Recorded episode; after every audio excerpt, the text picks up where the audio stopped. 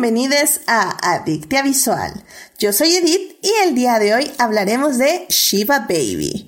Para discutir, fangirlear, analizar y llenarnos de feels está conmigo Arce. Arce, bienvenida al programa. Hola, gracias por invitarme de nuevo. este, vamos. excelente, excelente. Sí, no, no, ahora sí que, que tenías que venir porque tú, tú fuiste la que me recomendaste en un inicio esta película y, y ya, ya van varias veces que la veo, así que definitivamente tenías que estar aquí para comentarla. gracias, mira nomás. excelente. Y también está aquí con nosotros Rebeca. Rebeca, bienvenida al programa. Hola Edith, muchas gracias, muchas gracias por invitarme otra vez. Sí, oye, qué, qué bueno que estás aquí de regreso. Y pues ya saben, querido público, pues obviamente vamos a hablar hoy de Shiva Baby. Y pues si se quieren unir a esta conversación, pueden estar aquí en el canal de YouTube o en Twitch, donde estamos en vivo lunes 9.30 de la noche, o nos pueden escuchar en diferido en nuestras diversas plataformas. Antes, obviamente, de hablar de esta gran película, tenemos que salvar lo que amamos.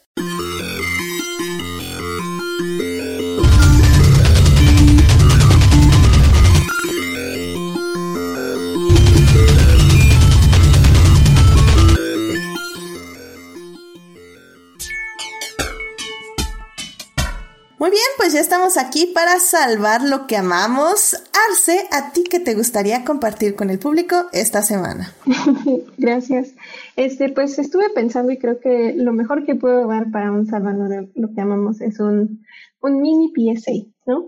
Este, yo eh, durante mi adolescencia y todo esto me creía como que muy muy open-minded, este, diciendo que sí, este, los gays deberían tener los mismos derechos que todos, la, la, la, la, la, pero, este, conforme ha madurado mi manera de pensar, eh, creo que hay que ir más allá de eso.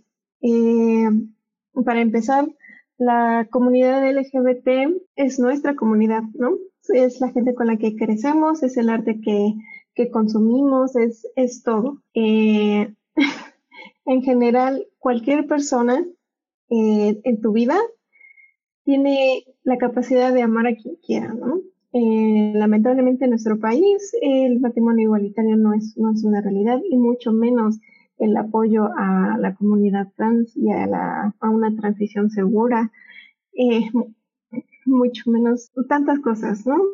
En general, mi comentario es, la heterosexualidad es válida, pero no es el único, no es el único camino. Eh, creo que, pues más que nada es, más que el LGBT no son personas. Es decir, no hay una persona que sea LGBT ni nada así. El LGBT es un estandarte bajo el cual se lleva a cabo una lucha que es de todos. No sé si me doy a entender que, eh, pues sí, eh, la, la, capacidad de amar la, la decides tú. Eh, la, la, capacidad de, mm, de afecto creo que existe en cualquier dirección y el tono o el tipo de, de ese afecto, este, pues ya depende de, depende de ti. Y más que, más allá que de aceptación, creo que se debe luchar por el, mm, como más, más allá de aceptación, se, se, debe, se debe buscar la igualdad, la verdadera, la verdadera igualdad. Amén, amén, amén. Perdón, es que, es que cuando, cuando dijiste este, ¿cómo? Dijiste algo así como la heterosexualidad es, es, no es válida, así de que, ¿what? sí, como dicen en, en Twitch, este, digo, en, en TikTok, perdón, este, definitivamente la heterosexualidad es una, una elección interesante. Ah, aunque sabemos que nada de esto es una elección, porque si fuera una elección, creo que nadie elegiría ser este mal malpreciado y golpeado y eh, también, o sea, I mean, sí, definitivamente.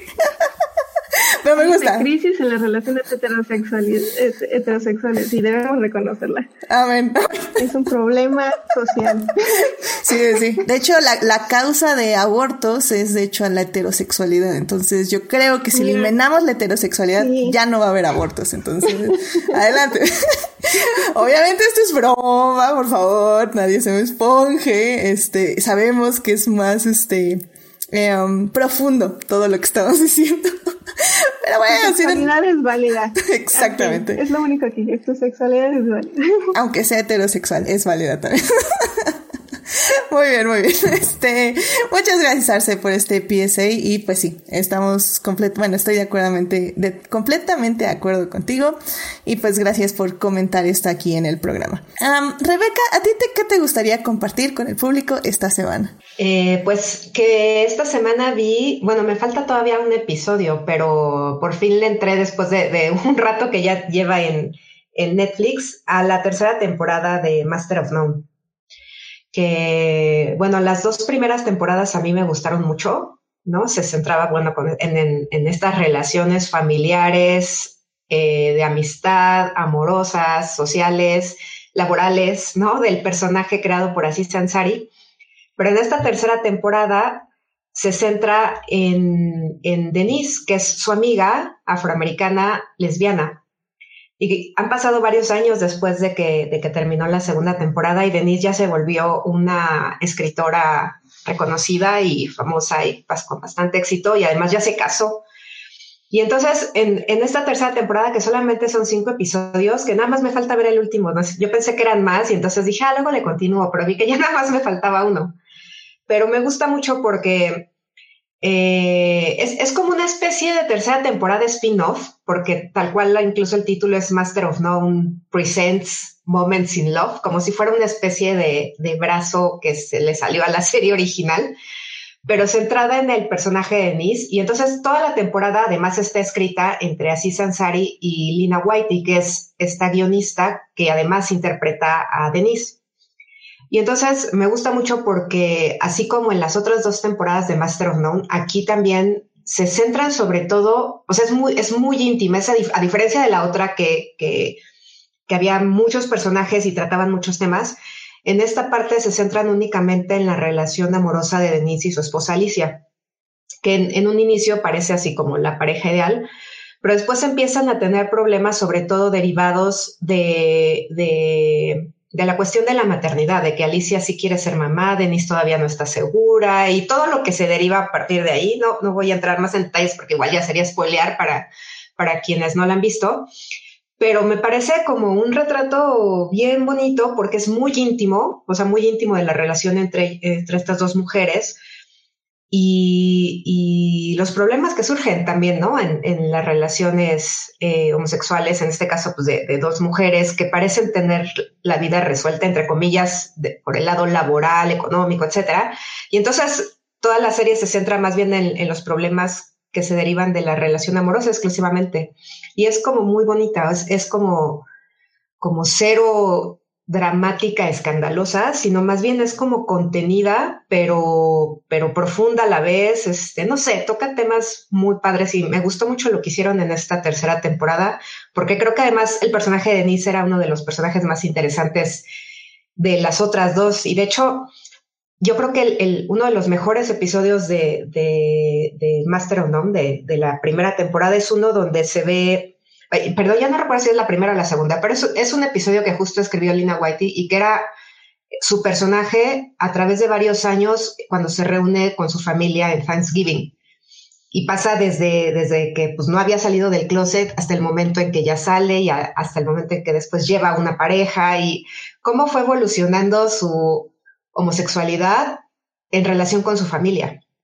Y entonces en esta temporada ya está, ese plano ya está todo resuelto pero entonces exploran otros temas y me parece, o sea, creo que lo hicieron muy bonito, o sea, lo hicieron muy bien entre Aziz Ansari y Lina Whitey, así como dejarle el peso a ese personaje y quizá pueda parecer un poco lenta porque sí tiene esta cuestión como muy contemplativa, muy, muy, una mirada muy reposada, pero también muy profunda. Y entonces creo que, creo que fue un acierto haberlo dedicado esta última temporada exclusivamente a ese personaje. Excelente, excelente. De hecho, eres eh, la segunda persona que recomienda Master of, None. Creo que la otra vez Monse, no salvando en las recomendaciones, nos, nos recomendó justamente la tercera temporada. Y la verdad es que ya me está dando mucha curiosidad verla. Eh, las primeras dos no me, o sea, vi un episodio y creo que justamente vi ese episodio que hablas de con la familia. Y está, porque ganó un si no mal recuerdo, ¿no? Sí, sí. Y este, y me gustó mucho, pero la verdad es que no seguí la serie, así que voy a echar un ojo. Está en Netflix, ¿verdad? Exacto, sí, las tres temporadas están en Netflix. La verdad es que sí vale mucho la pena completa. Y son, y son poquitos episodios, lo cual también es un plus, ¿no? Exacto, sí, sí. Excelente. Muy bien, pues muchísimas gracias por esta recomendación, Rebeca. Pues ya saben, Master of, of None, la tercera temporada en, está en Netflix, que es la que recomienda Rebeca, pero también les recomienda todas las demás temporadas. Gracias. Excelente. Y bueno, pues ya para cerrar esta bonita sección, eh, a mí me gustaría recomendarles un cómic eh, que, bueno, no es un cómic per se, es como una historia ilustrada. Eh, supongo que aquí Héctor en el chat me va a regañar y me va a decir que sí es un cómic, pero a lo que me refiero es que no es un formato con viñetas y así, sino es una historia que Noel Stevenson, eh, la persona que creó Shira y las princesas del poder, que ya saben que aquí yo soy súper mega fan de Shira y me alegró muchísimo el anterior año, este, el, el, en el inicio de la pandemia, ver esa última temporada de Shira me curó el alma, este, me sanó mi corazón roto de troz y ya saben, ¿no? Eh, creo que fue lo mejor. Y, y bueno, Noel Stevenson justamente por esa época eh, sacó un cómic que se llama The Weight of Them. Eh, este cómic está gratuito en la página de Gumroad, eh, Gumroad. Eh, también ahí, si quieren, pueden dejarle un donativo, que según tengo entendido, todo esto lo da a, algunas fundaciones, no, no se queda el dinero. Y bueno, eh, ¿de qué se trata? Es básicamente que al inicio eh, ella, eh, bueno, sí, ella tenía eh, un asunto de que tenía los pechos muy grandes, entonces se tuvo que hacer una mastectomía pero cuando se hace esta mastectomía eh, para reducirse, dice que pues sí, mejoró, mejora su postura y mejora todo uh, de su salud en específico, pero que se descubre que le da también mucha depresión. Y y descubre justamente ya en la pandemia, cuando nos encerramos y cuando creo que muchas personas tuvimos la misma experiencia, este, que nos encerramos y ya al no salir al mundo, al menos creo que también me pasó un poco a mí, al no salir al mundo, empiezas como a darte un poco cuenta que era performance, qué hacías para las demás personas y qué no hacías para las demás personas. Y bueno, Noel en específico cuenta que pues se deja de depilar, este, se empieza a poner otro tipo de ropa, se empieza a peinar de forma diferente y se da cuenta que realmente la depresión viene de que pues todavía este tiene este está estos pechos que ella jamás o bueno que, que ella como persona este que como que no no ha querido tener. Y pues se hace otra mastectomía para ahora ya quitárselos y, y habla mucho en el cómic sobre lo que siente, sobre cómo se vive y sobre todo cómo se empieza a reconocer, porque en ese momento la verdad sí hay fallé en, informarme un poco, pero en ese momento ella, ella o ella o él dice que no le importaban mucho los pronombres, que no se identificaba con un pronombre en específico y que iba a ser un proceso que iba a seguir en reconocimiento y que iba a seguir reconociéndose como persona en su género y en su identidad y que y justamente iba a identificar todo el estrés que le había causado, por ejemplo, promocionar Shira eh, con tantos vestidos hiper femeninos, porque ella dice que, bueno, ella, él, este dice que no, que sí le, le pesó mucho que el estudio le presionara para, para, para usarlos y para presentarse como una persona hiperfemenina. Entonces está muy padre, eh, vayan a leerlo, verlo. Eh, eh, The Weight of Them, como digo, es de Noel Stevenson. Y, y, pues la verdad saca cosas muy padres y ha sido muy interesante ver todo su proceso. Y pues es, es una persona que cuenta muy bien, hace muy bonitas narrativas con dibujos muy minimalistas y pocas palabras. Así que vayan, vayan ahí a la página, a Gum Road, y bájenlo y también síganle en Twitter. Creo que luego ahí pone cosas interesantes. Así que vayan a verle. y bueno, con esto llegamos al final de esta sección. Y obviamente ya tenemos que ir a hablar de cine.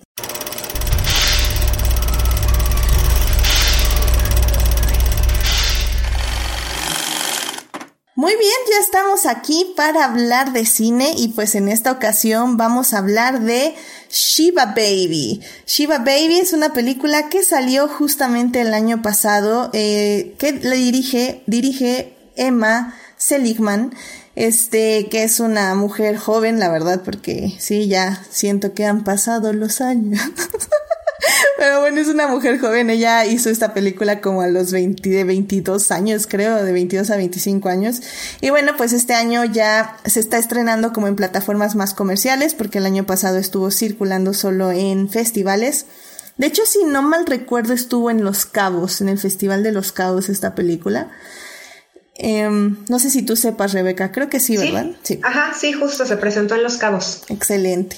Y pues justamente este 11 de junio eh, se estrenó en la plataforma Movie de manera legal.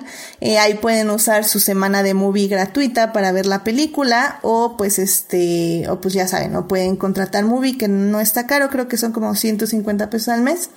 Eh, hace dos meses yo les estuve promocionando que Cine Tonalá daba dos meses gratis y fueron los que yo usé y gracias a eso pude ver esta hermosa película de Shiva Baby. Y bueno, eh, vamos a hablar muchísimo de esta película, pero así dándoles rápidamente una sinopsis.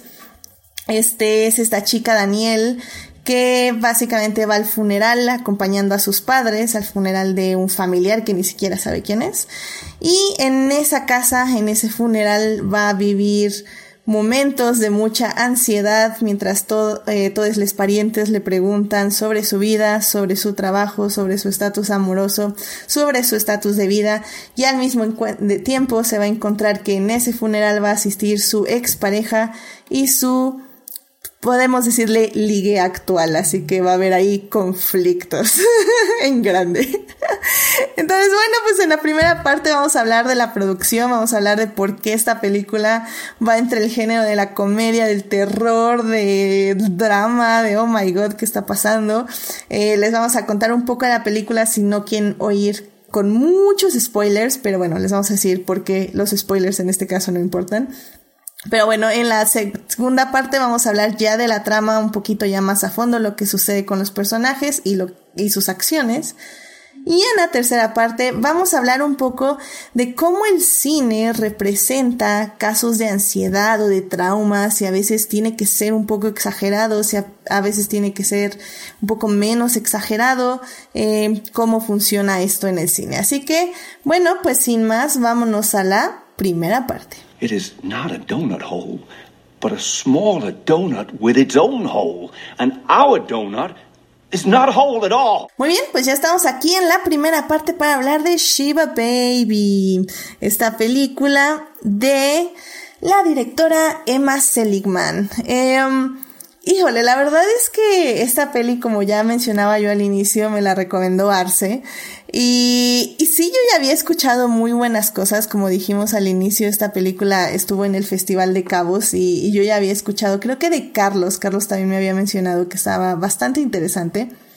Entonces, ya saben, a mí me encanta entrar sin nada, sin saber absolutamente nada de las películas, entonces nada más eh, la bajé por medios alternativos, y sí tengo que decirlo, en ese momento, porque fue hace como tres meses, y la empecé a ver. Y, oh my god, alguien me hubiera avisado que necesitaba un respirador, necesitaba echarme aire como cada cinco minutos, porque esta película no te deja descansar. Es una montaña rusa de emociones, de gritos, de tensión, de ansiedad, de una vivencia increíblemente estresante. En su momento yo la comparé mucho em, en ritmo al menos con la película Uncut Gems, esta película de Ben Stiller que salió justamente también el año pasado en Netflix.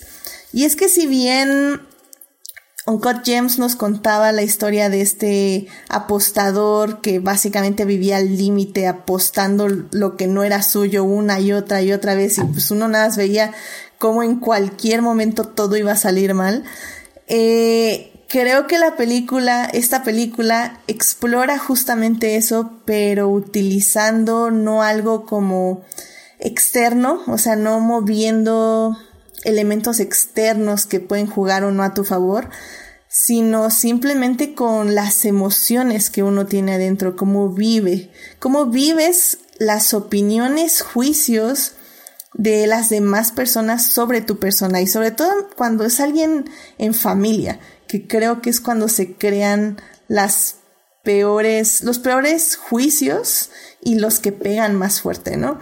Este, Arce, tú, ¿cómo, cuál fue tu primera impresión de esta cinta cuando la viste? Este, a mí me, me pareció escuchar que dijiste que Uncut Gems es de Ben Stiller, es de los hermanos, es de los hermanos Safdie con Adam Con Adam Sandler, ya sé, me acaba de corregir Héctor en el chat, muchas gracias Héctor, sí, mil perdones, yo sé, y, y sí, sí, ellos también saben que los confunden, así que creo que no se lo tomarán tan personal, pero sí, fue, fue un desliz. En descargo de Did, este, pues son comediantes judíos gringos,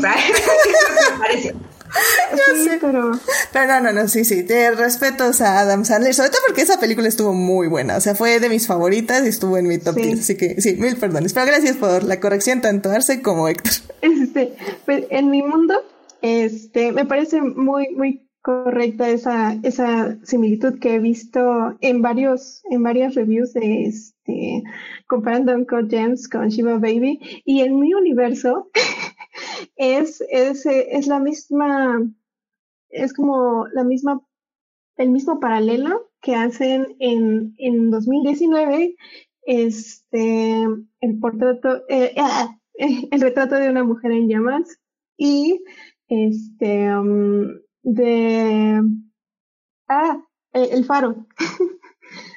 son este el masculino y el femenino de una historia de historias bastante particulares. este en la primera es como la elevación máxima de lo de, lo delicado de, y de la de una alta cinematografía este con la película de El retrato de una mujer en llamas. Este dos mujeres en en aislamiento y por el contrario, el faro son dos, dos hombres con una representación muy extrema de la masculinidad este, en, en aislamiento. Y en este caso es, pues sí, la, la tensión y este, pues la religión judía y un, o sea, como que todo un sistema, un sistema bastante interesante como mencionas en Uncle James y Shiva Baby ya en, mi universo esos paralelos eh, masculinos y femeninos son muy interesantes. Eh, y Shiva Baby, eh, pues igual la vi por una recomendación así como que muy, muy, este, como se dice, muy superficial, no, no sabía yo mucho. Y me pareció bastante, bastante femenina, bastante linda, bastante nerviosa, bastante, este, como mencioné, el, sentimiento de ansiedad y me, pareció, me, pareció un, un, retrato bastante positivo de eh, el trabajo sexual. Eh, una de las cosas más, más refrescantes que se me hizo fue, fue, fue el ambiente familiar contrastado con este con la posición eh, en la que te en la que te coloca la sociedad sobre todo a las personas que se dedican al trabajo sexual. Y esta posición masculina de como que, como dice, faro de la calle, oscuridad en su casa, algo así. o sea, de que en, en sociedad son muy bien vistos, pero en, sus, en su vida personal, en su casa, en su familia, tienen muchas, muchas faltas que se esconden. Entonces, estos dos personajes tienen mucho que esconder y tanto el, el usuario de este servicio de Sugar Daddy, este, como la protagonista, y tienen que esconder de, de su familia, esencialmente, esta, esta dinámica que hay entre ellos. Y al principio él se siente como que muy eh, por sobre de ella, este, porque se da cuenta de todas las mentiras que le ha dicho a su familia y que le ha dicho a él, este, y porque pues sí, o sea, se coloca, bueno, al, el, lo, que lo que él sabe de ella la coloca en una posición precaria. Sin embargo, cuando ella decide eh, llevarlo al baño, sin, sin entrar a más detalles, creo que ella retoma ese poder por sobre de él. Lo que más, más me resalta de esta situación es que su ex, esta chica, posiciona la pregunta que todos queremos hacerle a una persona, este, que, eh, sobre todo, si, si una persona a la que tú amas, a la que tú quieres, a la que a la que te importa y te enteras que que está realizando o que se gana la vida de esta manera, creo que una de las cosas que preguntas, pero ¿por, ¿por qué? ¿Por qué, ¿Por qué lo haces? ¿no? Y sobre todo si, si tú estás desde un lado de, bueno, si tú nunca has tenido una experiencia así o si tú no crees que sea necesario llegar a eso, este, me pareció muy, muy importante posicionar esa pregunta de por qué y la respuesta que, ella da me parece muy válida y me parece muy oportuno que se le ofrezca a los ignorantes como nosotros esa, esa posición, esa respuesta, esa y decir, pues sí, no es, no es, no es asunto de, de nadie más que de, o sea, es una cosa tan personal que pues la verdad nadie, nadie tiene que opinar más allá, ¿no?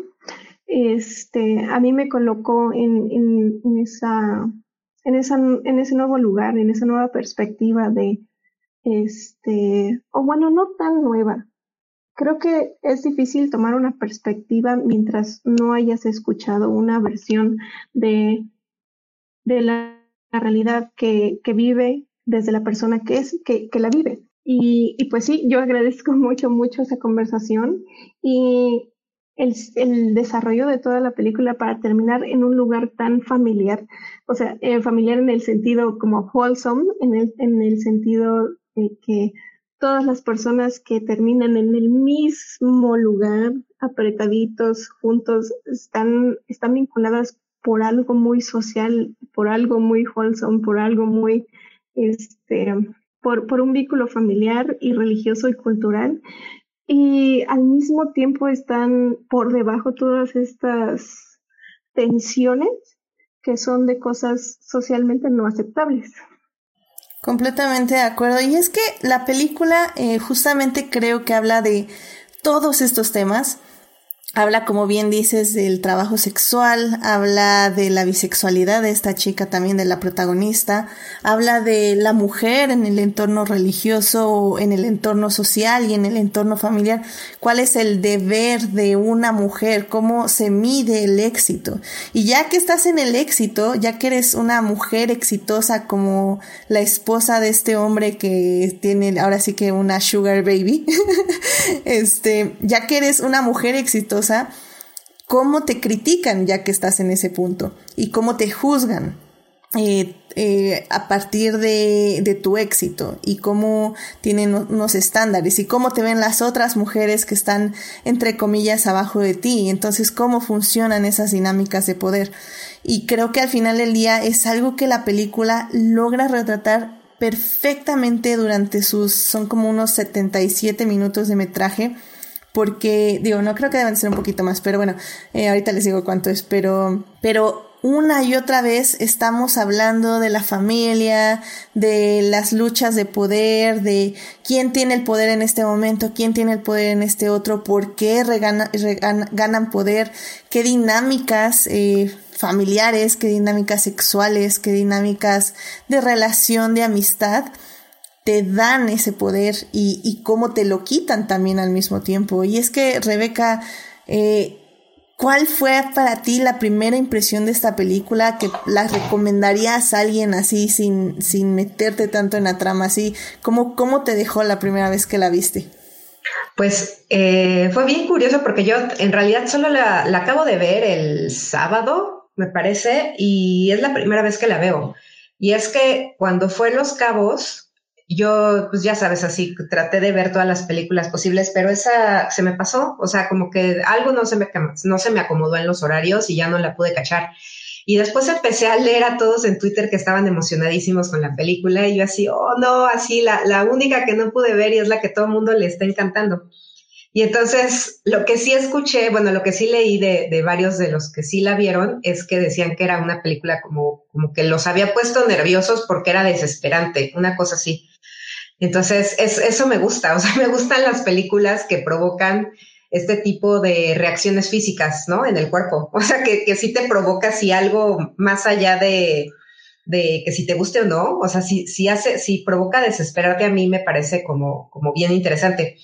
Y pensaba verla así por, dije, bueno, ya no la alcancé a ver en el festival, igual a ver cómo la consigo, pero por alguna otra razón lo fui dejando hasta que vi que la iban a estrenar en movie y dije, bueno, pues ya mejor me espero para verla en movie, ¿no? Dije, pues si ya me esperé tanto tiempo, pues ya me espero otro rato. Y, y entonces, pues la, la vi este sábado. Ya más o menos sabía de qué se trataba, pero creo que es lo que me gusta de esta película es que va mucho más allá de que te cuenten la trama, ¿no? Porque incluso creo que como que muchas sinopsis es un poco, dicen básicamente como una frase que sirve un poco como, como pitch para vender la película, ¿no? De que esta, esta es la historia de una chica que se encuentra a su sugar daddy en una Shiva y es así, ok.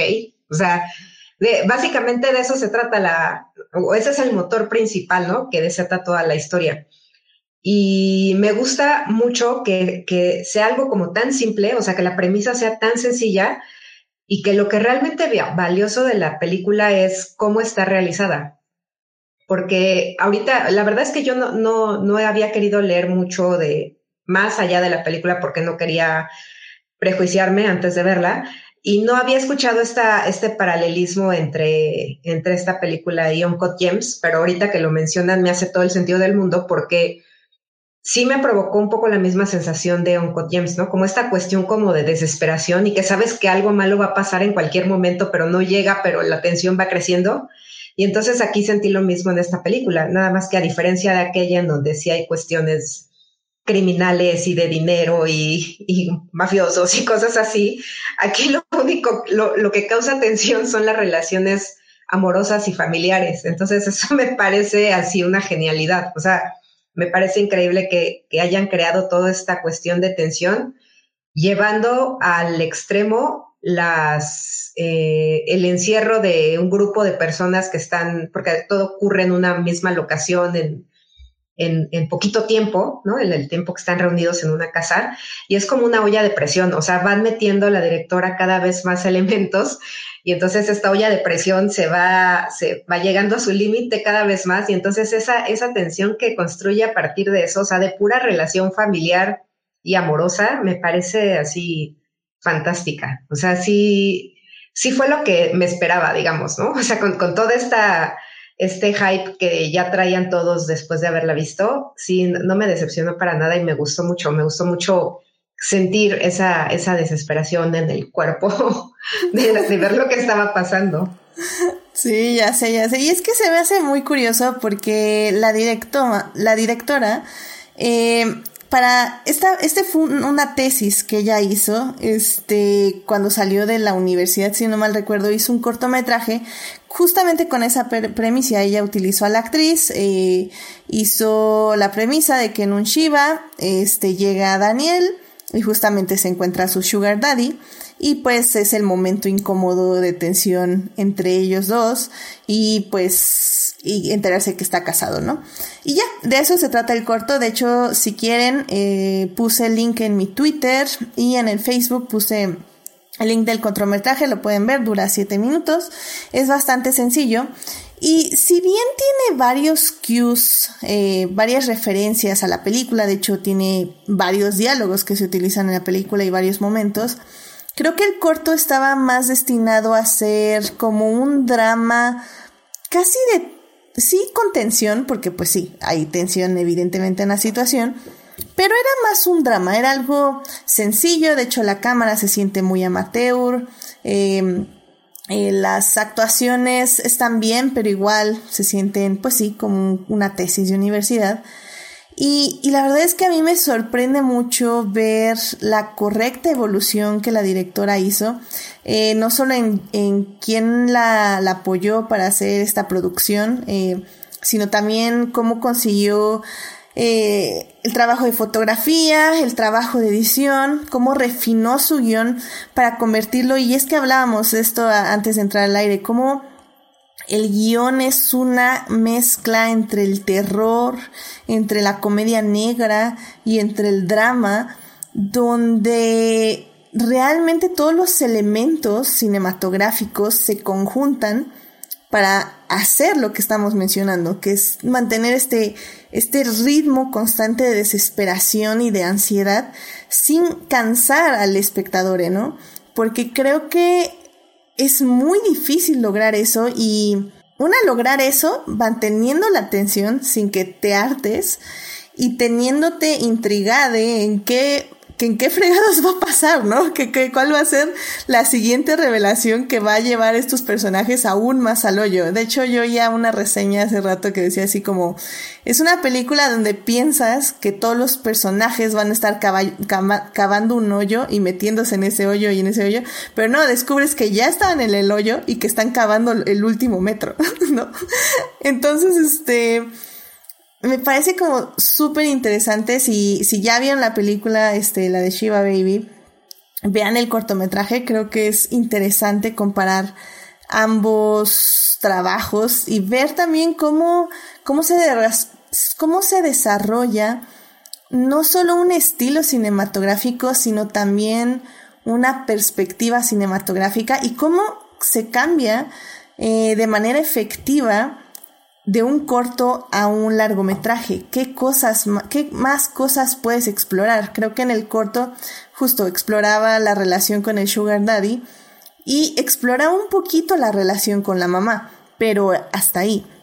Y en esta película tenemos cómo vemos desde la perspectiva de la protagonista de Daniel la relación entre sus padres que es ufa horrible tóxica este bastante agresiva por momentos pero pero pues como han vivido siempre así y no van a cambiar. Este como sí la relación de Daniel con el Sugar Daddy, pero también el Sugar Daddy con su esposa, la empresaria y completamente increíble mujer que puede todo, pero al mismo tiempo se da cuenta que su esposo la está engañando con una joven de 28 años, este que no sabe qué hacer con su vida, mientras que ella nada más está con tanto con el Sugar Daddy como con su relación con su exnovia, que igual se ve que le ha dejado de hablar y si le habla no le habla, etc. Y, y pues todo esto gira a la familia, ¿no? Y, ufa, o sea, la verdad es que en el aspecto, como digo, de producción, hay muchas cosas que señalar y así nada más por decir rapidísimamente algunas, está obviamente la fotografía, que tiene estos planos abiertos y en estas habitaciones luminosas por momentos y en los momentos más tensión se va a las habitaciones más oscuras y hace unos close-ups bastante invasivos donde eh, la corrección de color también hay un momento donde todo se va a rojos y a naranjas eh, para detonar pues que básicamente Daniel está teniendo un ataque de pánico. Eh, tiene estas tomas donde solo vemos a la protagonista, un personaje como sumergirse entre todo este ruido que se acumula a su alrededor de pláticas donde básicamente la están juzgando y la están menospreciando, pero ella nada más va a tener la mirada fija hacia el frente, nada más entre escuchando, entre pensando, entre viendo qué hace, qué no hace, entre no poderse mover. Eh, y, bueno, tenemos también estas eh, pequeñas miradas furtivas que está pasando algo en primer plano, pero en segundo plano también hay personajes que están vigilando otros personajes. Entonces, ¿sabes? O sea, creo que cinematográficamente la película logra muy bien ubicarte dentro de la casa y ubicarte dónde están los otros personajes y cómo se están persiguiendo entre sí, ¿no? Y, y no sé qué les pareció la música, porque, ufa, la música en serio parece de tiburón, en ese tan, tan, tan, tan. O sea, creo que es aquí, es lo mismo, pero con violines. o cuerdas, más bien, son sí. cuerdas. Este fue uno de los comentarios que, que escuché en, en, una de las poquitas entrevistas que vi, que este, la, la música que, a la que le encargaron el soundtrack, este, le mandaron puras pistas así, y dice, ah, entonces lo que quieres es un soundtrack de terror, perfecto, ok. Y este, y entre otra cosa, eh, que olvidé mencionar un poco es, es un retrato positivo del trabajo sexual, y es, eso es muy, muy, muy valioso, porque siempre, bueno, ya sabemos cómo se retrata el, el trabajo sexual, y aquí es algo, pues si no, o sea, no idílico, pero es, es, es bastante positivo en el, en el sentido de la postura que sostiene quien lo realiza. Sí, sí, completamente de acuerdo. Y eso también es como súper interesante de la película. Y pues de hecho, justo ya para... Eh, adentrarnos más en, en, todo lo que es la trama de la cinta, ya con un poquito de spoilers.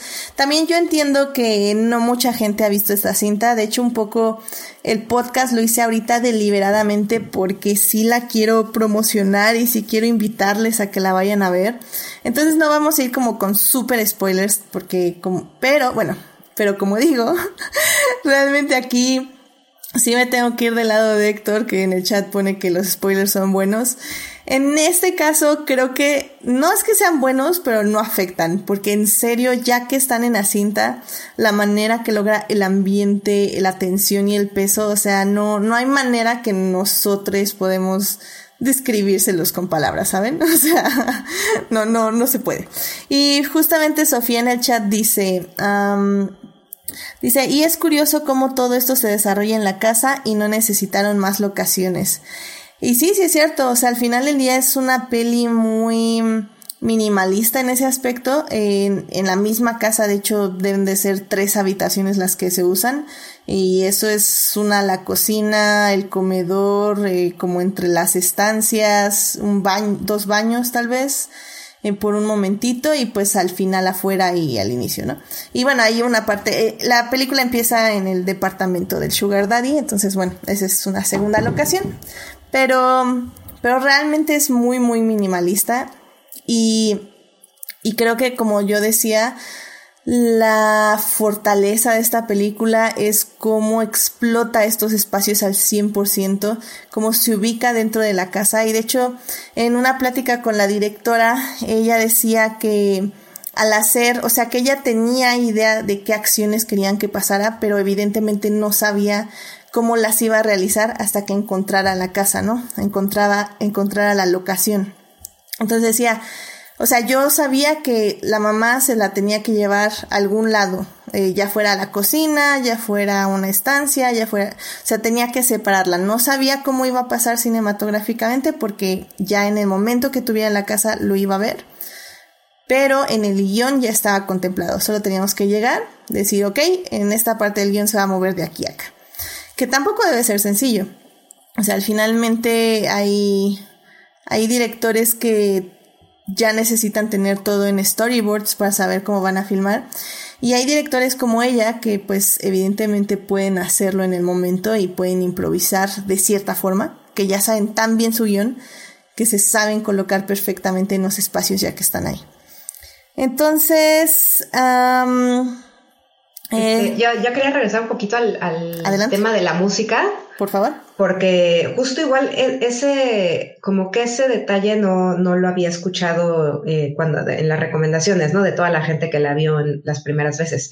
Y entonces yo no tenía tampoco conocimiento de eso hasta que la vi. Y entonces sí me llamó mucho la atención esto que mencionan de, de, de la música, que, que sí tiene esos tonos como de música de película de terror. O sea, eso me pareció bien interesante porque dramáticamente no es una película de terror, pero está musicalizada como si sí lo fuera. Entonces, ese choque de géneros, por así decirlo, o sea, por un lado visualmente es un género, pero auditivamente te está remitiendo a otro género, me parece así increíble, porque efectivamente me di cuenta que la atención incrementaba gracias al uso en particular de esa música, o ese tipo de música. Y entonces me recordó como películas como eh, Grout, ¿no? Como ese tipo de violines un poco como, no, melódicos, sino como remarcando efectos como de, de disonancia, o sea, una cosa súper, súper rara. Y entonces me llamó mucho la atención eso, que, que en una película que no es de terror se utilizaba música de, ese, de película de terror y me pareció también un gran acierto, porque entonces le mete como una capa más a, a las sensaciones que provoca la película, creo. Completamente de acuerdo, completamente de acuerdo. Creo, creo que lo primero que, que, bueno, más bien lo único que mencionó mi papá al, final de la peli fue es que esa música no, yo ya no podía. Exacto, es súper desesperante. Sí. No, y la usa perfecto, justo en los momentos que la necesita usar, no la usa todo el tiempo, lo cual también es increíble. Este, para mí creo que es una parte más eh, que nos ayuda a empatizar con Daniel, porque de otra manera, si no pintamos las cosas así como terror, el terror que está sintiendo ella, estaríamos ocupados juzgándola o haciendo alguna otra evaluación, pero creo que la película es una de las cosas que dirige nuestra empatía hacia el personaje principal. Sí, de hecho sí. Eh, y, sobre todo lo que está sintiendo. Sí, no lo había pensado así, pero sí tienes toda la razón. Creo que nos centra en ella y nos, como bien dijiste, nos, nos hace salirnos de nuestra mente. Nos, ¿Cómo se dice? Nos evita que divaguemos, básicamente, ¿no? Y que sigamos eh, enfocados en la cinta. Muy bien, muy bien. Pues bueno, em, yo creo que con esto cerramos esta sección. Obviamente vamos a seguir comentando la película, pero pues ya vamos a hablar un poquito más a fondo de la trama y de los personajes. Así que vámonos a la segunda parte.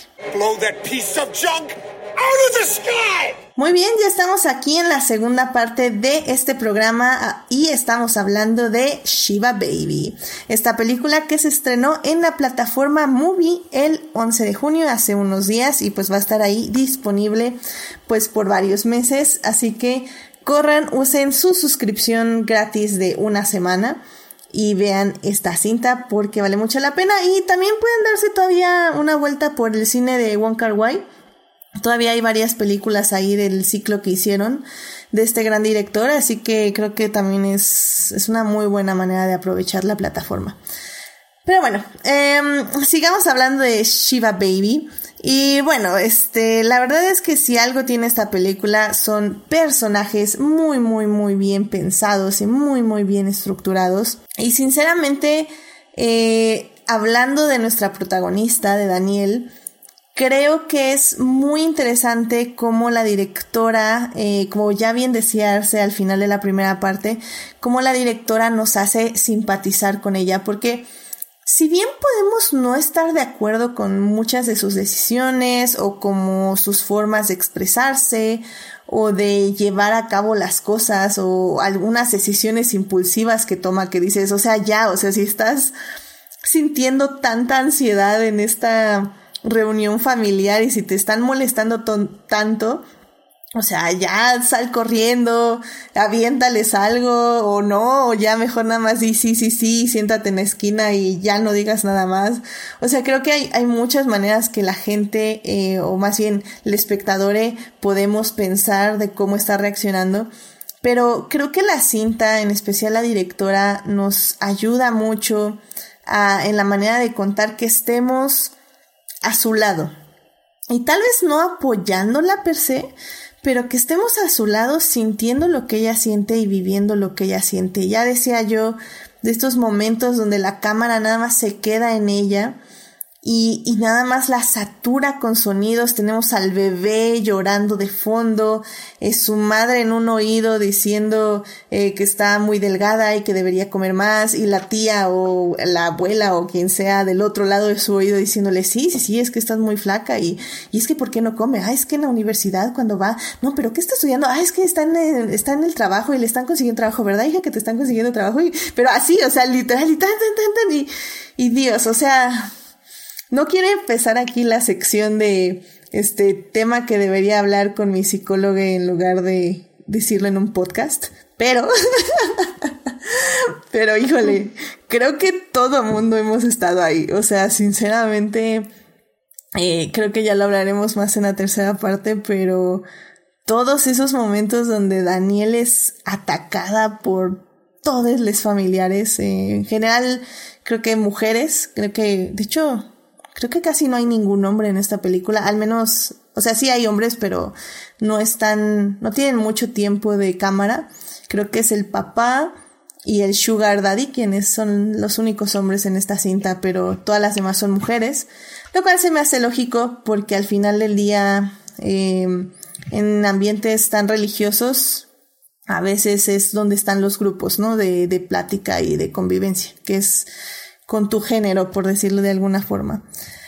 Y, y como bien decías, ¿no, Arce? Creo que eh, la manera en que te representan cómo Daniel lleva trabajo, lleva a cabo este trabajo sexual y cómo, cómo ella lo ve, cómo ella lo siente y cómo ella lo relaciona con lo que quiere lograr en la vida, eh, me parece como muy interesante, ¿no? Cómo nos la van dando a conocer poco a poco, porque literalmente la primera escena es una escena de sexo con su sugar daddy y que se ve interrumpida por su mamá, quien le llama y le dice que tiene que ir al funeral. Entonces, no sé, o sea, me, me encantó cómo la directora pensó y vivió a Daniel, que fue básicamente pues, su protagonista, ¿no? Sí, es como muy interesante, no sé, como el, el apoyo familiar que, que representa la mamá de Daniel.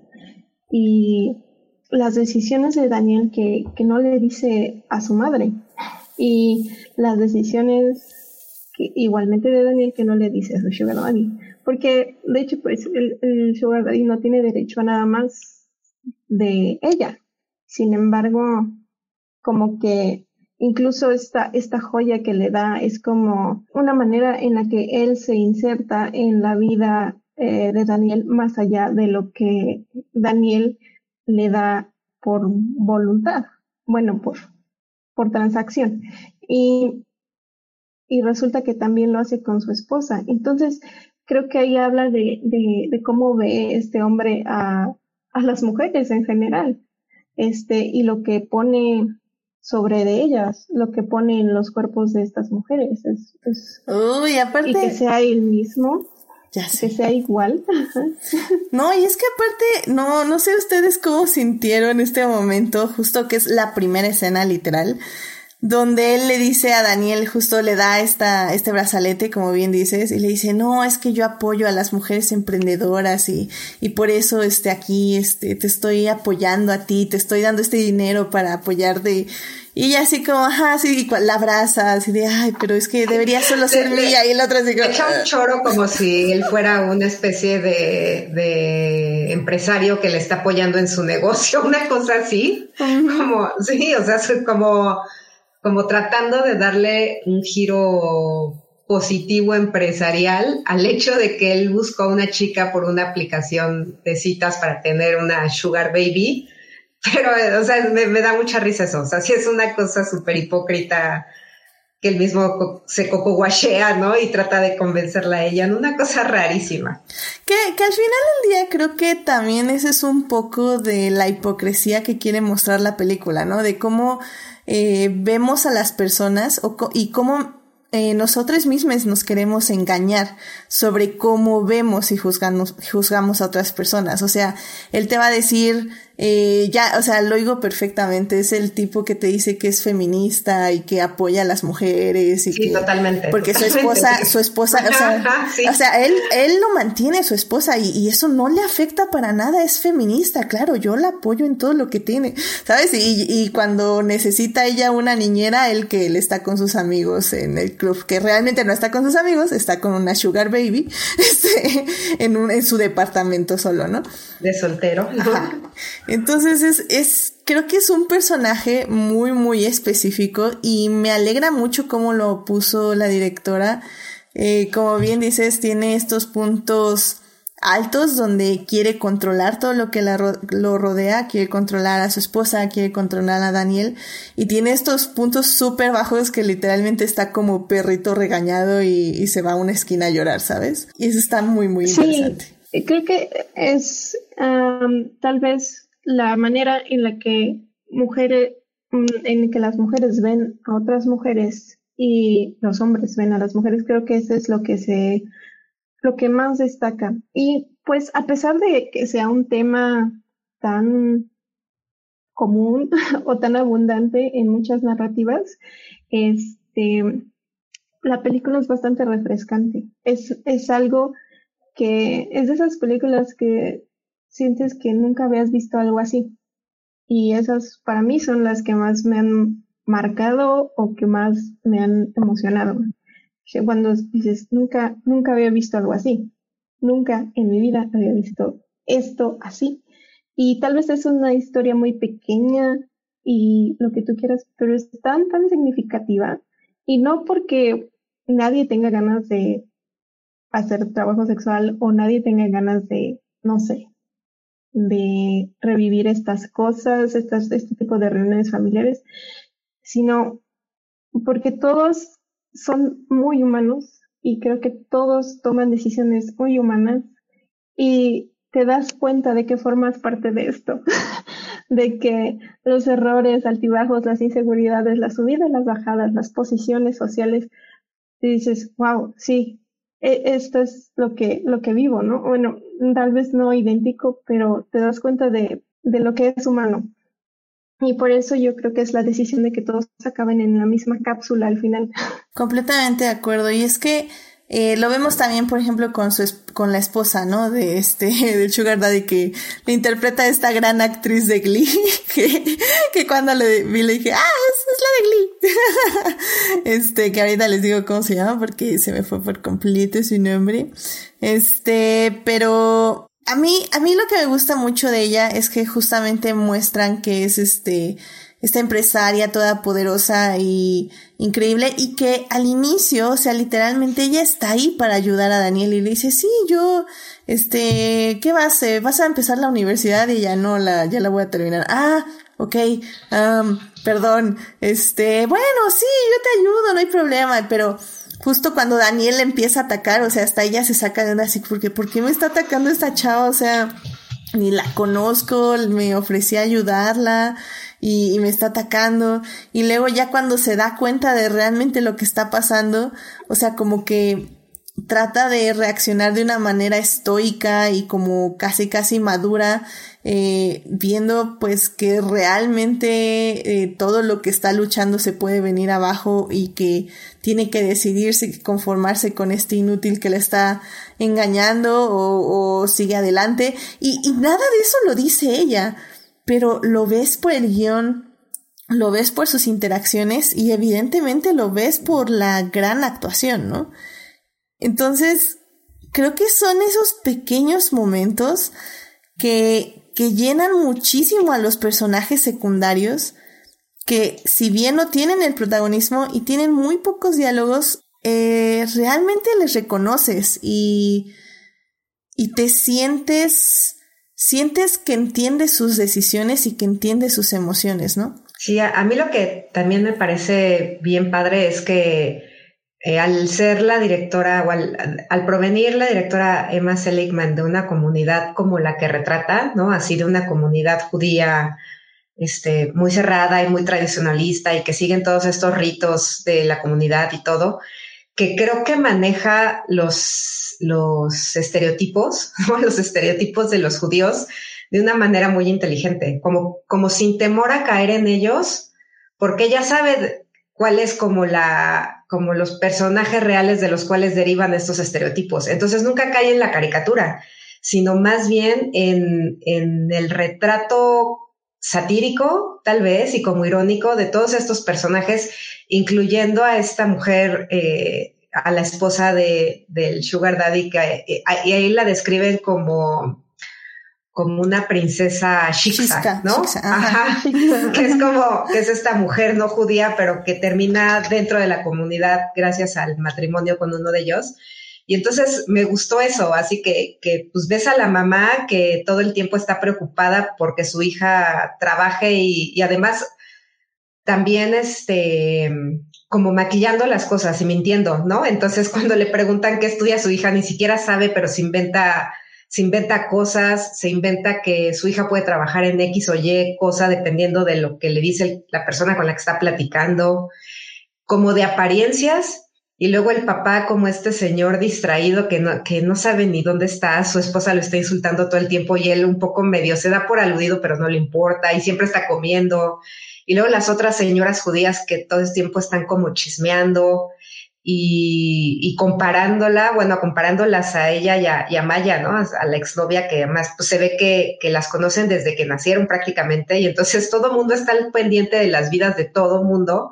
Y entonces todas esas cosas que, que, se utilizan para hacer, eh, para explotar todos estos estereotipos de las comunidades, en este caso de las comunidades judías, creo que la directora lo, explota de una manera con mucho humor, muy inteligente, sin caer en la caricatura, pero tampoco, o sea, sin miedo a, aventarse, o sea, de decir, voy a hablar de todo esto y ahí les voy, ¿no?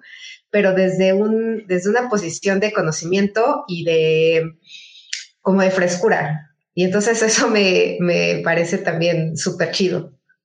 Completamente acuerdo. Y de hecho, eh, al inicio, cuando llegan al funeral, hasta Daniel misma les pregunta, ¿no? A ver, ¿cuál es nuestra historia? O sea, casi así. Exacto, está increíble. Que la verdad, o sea, igual no por balconearme, pero ¿quién no lo ha hecho con sus familias? O sea, de que llegas a ver, o sea, ¿por qué llegamos tarde? ¿O por qué no fuimos la otra vez a cierta reunión? O sea, a ver, necesitamos que nos pongamos todos de acuerdo en cuál es la historia que tenemos que contar en esta casa, ¿no?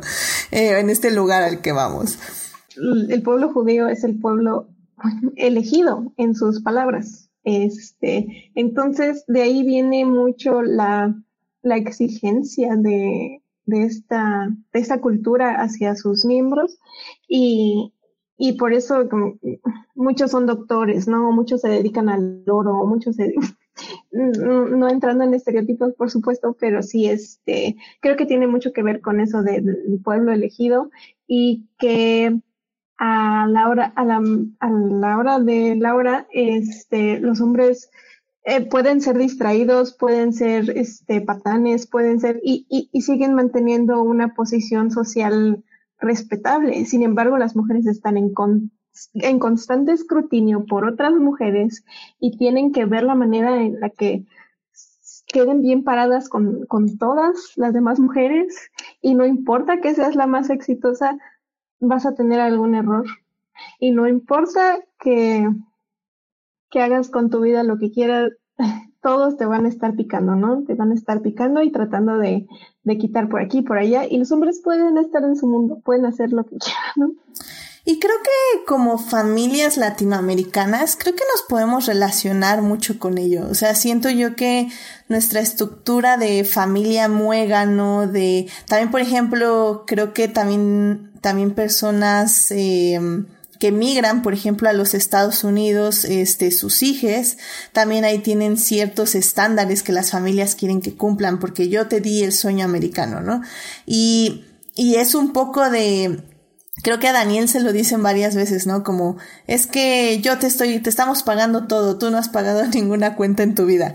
Y ella así como, ok, sí, pero al mismo tiempo gano mi dinero independientemente, eh, siendo una sugar baby, para, para sentirme que me estoy realizando y que no estoy dependiendo de ustedes. Obviamente nada de esto se los dice, pero está ahí, está en el guion, está en todos los momentos que ella interactúa con su mamá, y por ejemplo, justamente esta relación y esta dinámica familiar, eh, creo que el momento más, hay dos momentos muy íntimos en la relación con su mamá. La primera es cuando le tiran un café encima y la lleva aparte y, y creo que le dice algo así como, este, perdón, no, es que ayer la volví a ver, pero se me fue así como las palabras, pero sí le dice algo así como, ¿me admiras o me quieres? O algo así, la mamá así como, pues... le, dice, ¿estás orgullosa de mí? Estás orgullosa de mí, sí, sí, sí, estás orgullosa de mí. Y la otra así como, Así como que se queda callada, pero me dijo, sí, sí, claro que sí, ¿no? ¿De qué estás hablando? ¿Qué quién sabe qué? Y, y son, y bueno, el segundo momento es cuando se cae el Torah en este momento súper catártico, que, que bueno, es, es un momento que la verdad si no están llorando es porque la película no sirvió. Nada, no, bueno, no que estén llorando, pero creo que en ese momento donde Daniel eh, se descarga completamente de, de la frustración, del dolor, del cansancio de haber vivido todo lo que vivió los últimos 60 minutos en esa reunión. O sea, se siente mucho, mucho y cómo llega su mamá y la abraza y le dice como, este, nadie te está viendo, este, no importa, no hagas caso, eh, vámonos, ¿qué, ¿qué están viendo todos los demás? Es un funeral, todo el mundo está llorando, no la vean llorar. y, y me da mucha risa porque entiendes que como familia se quieren, pero al mismo esta dinámica súper tóxica y súper pesada y súper, eh, no posesiva, pero al menos sí, sí de juzgar y de, de evaluar a, a su hija.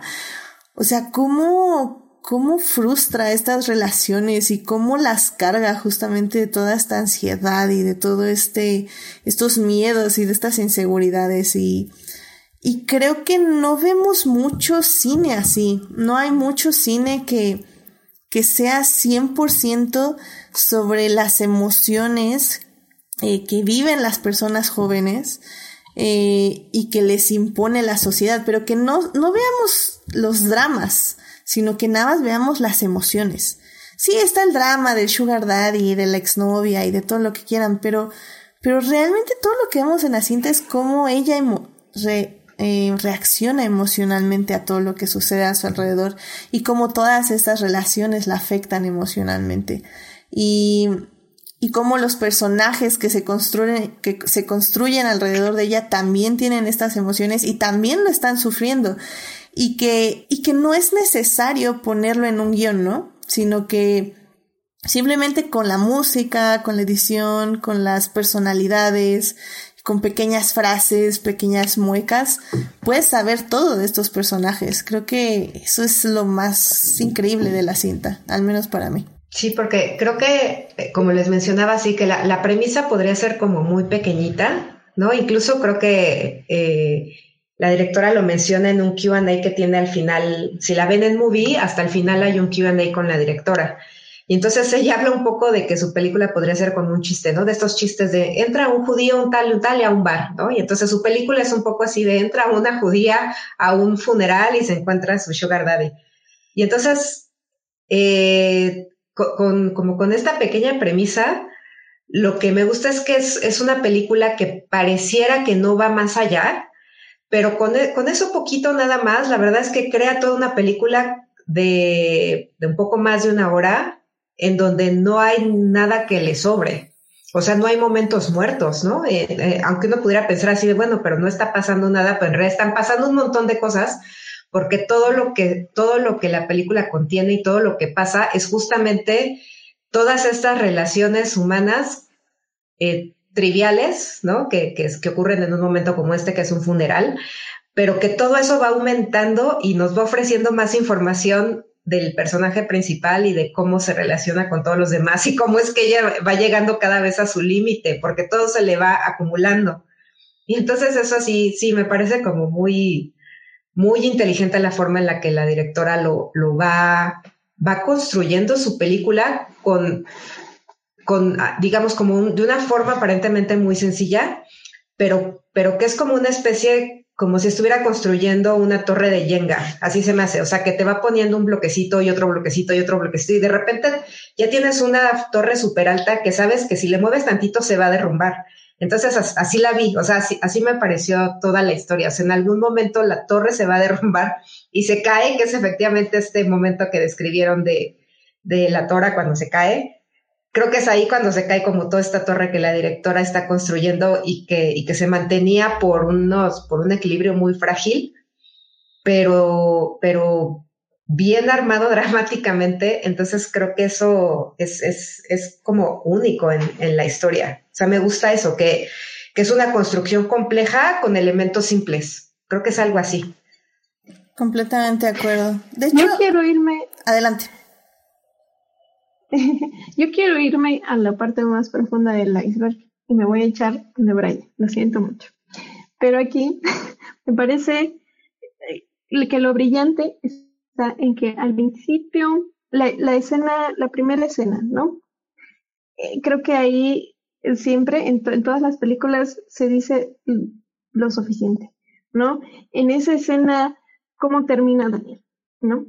Y durante la reunión, todas estas personas, su, su familia y todas las familias que, todas las personas que se encuentran en el funeral, tienen la capacidad de hacer o deshacer a Daniel. Hasta, creo que tiene mucho que ver todo esto de que se corta la pierna, que se tiene que quitar las, este, que se tiene que quitar las medias, que la observan mientras este, está limpiando, que este, que le le tiran el café encima, todo esto como que la muestra que como muestra cómo la cultura y la familia tiene poder sobre Daniel. Te digo, la, la, tiene la capacidad de hacer o deshacerla. Y su madre está preocupada pues porque salga del lado, del lado bueno, porque salga bien parada de, de todo esto, porque sabe lo difícil que va a ser enfrentarse a, a su comunidad. Y sin embargo, en el trabajo en el que Daniel realiza, ella tiene la decisión, ella tiene em, la capacidad de, dar inicio, de dar fin, de poner este, límites, de poner una tarifa, de, este, de decir sí, no, de pues de disponer de todo su tiempo, ¿no? De disponer de su cuerpo para lo que ella desee.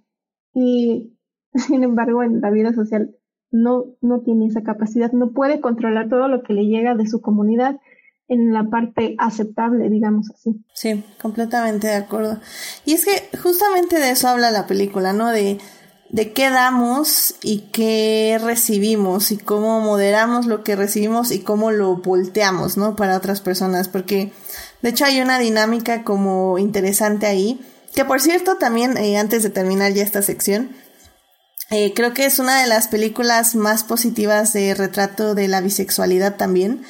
Creo que desde el punto de vista de la familia que le dicen como, ah, este, nada, nada de funny business con Maya, ¿eh? Y otra así como, ¿qué voy a hacer con Maya? No voy a hacer nada. O sea, como que todo mundo sabe que tuvieron una relación estas dos chicas, pero obviamente todo mundo dice que es una fase y ellas dos saben que no fue una fase. Eh, y al mismo tiempo eh, nos retrata bueno, nos muestra justo la relación con Maya, cómo todavía hay sentimientos ahí entre estas dos mujeres y también cómo está jugando con, con el Sugar Daddy, ¿no? Y cómo lo está manipulando, cómo está teniendo el poder sobre él. Y creo que es muy claro ese momento donde eh, Daniel sale a tomar un respiro, literalmente se encuentra Maya. Eh, tienen un intercambio de palabras, podríamos decir que se arreglan entre ellas dos este, con este bonito beso encuadrando a la familia en la ventana, lo cual está bien padre cinematográficamente. Y luego, con el poder que gana con Maya, con la valentía que gana con Maya, va y se le avienta al Sugar Daddy, así para, mira, aquí estoy y, y me estoy insinuando sin que tu esposa se dé cuenta, que obviamente la esposa se está dando obviamente cuenta, pero bueno, en ese momento Daniel, como tiene todo el poder en la cabeza, ella no lo piensa así.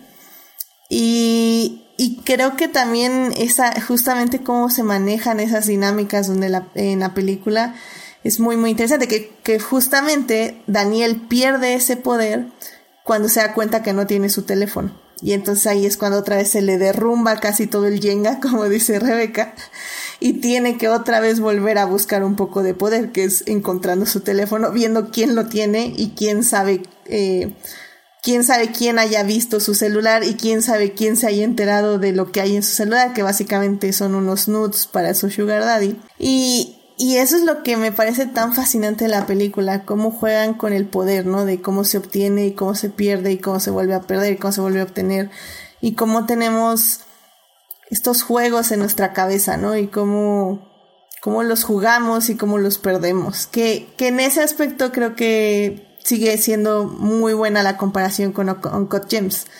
porque Non-Cut Gems es esta, este juego de apuestas, eh, cuando perdemos una apuesta y cuando ganamos una apuesta, ¿no? Y este, el high, el, el rush de haber ganado y el rush de haber perdido.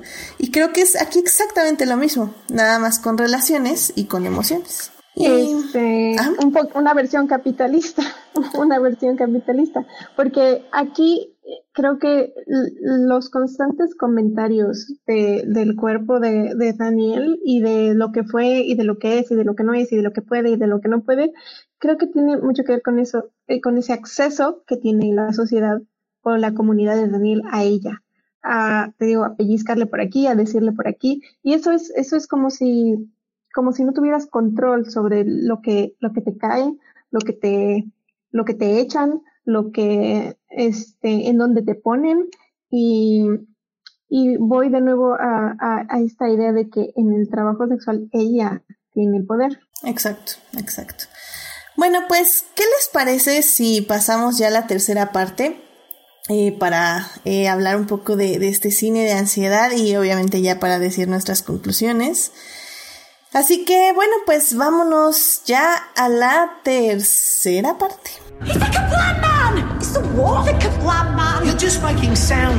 Muy bien, ya estamos aquí en la tercera de este en la tercera parte de este programa. Estamos hablando de Shiva Baby, esta película que está en la plataforma de Movie, M U V I, así se escribe Movie, que acuérdense que tienen una semana gratis. Sí, Movie patrocina Adictia Visual, por favor, este Sé que nunca te hago patrocinaje, pero eh, demasiado nunca, nunca patrocino la página. Pero ahora sí, porque tienes Shiva Baby. Entonces, como trajiste Shiva Baby, Movie se lleva el patrocinio gratuito de Adictia Visual, lamentablemente gratuito, pero bueno, ¿qué le vamos a hacer? Así que bueno, pues en la primera parte hablamos un poco de la producción, un poco de la película y de estos recursos cinematográficos que le ayudan a hacer increíble, una película de ansiedad increíble. Y bueno, en la segunda parte ya hablamos más de los personajes, de sus relaciones y de cómo funcionan las dinámicas de poder dentro de la película. Y pues bueno, esta tercera parte surge un poco porque en una de las reseñas de Letterboxd eh, vi que eh, alguien puso que la película le gustó mucho, pero se le hizo exagerada. Este, porque las, las relaciones, las situaciones y cómo se viven esas situaciones familiares, pues no se parecen a la realidad. Y pues a mí me gustaría así como explorar esto rápidamente. Em, igual en la sección de lo que se debería decir en terapia y no en un podcast. Em, pues sí, o sea, yo creo que al final del día eh, las situaciones de ansiedad en entornos familiares eh, sí, sí entiendo que las películas o el cine tienen que exagerar un poquito. Eh, porque a veces para las personas que no viven ciertas situaciones, no necesariamente como en este caso, ansiedad social, sino por ejemplo traumas o, o situaciones de peligro, por ejemplo, este, depresión o no sé, se me, se me ocurre PTSD, todo esto, sí tienes que exagerar las situaciones para que la gente pueda entender un poquito lo que pasa en estos personajes y puedan tal vez no eh, relacionarse, pero sí que cuando vean a alguien que está pasando por estos problemas, puedan tener un espectro más amplio de, de cómo son las emociones y cómo pueden ayudar a esta persona, ¿no? Que en el mejor de los casos, claramente.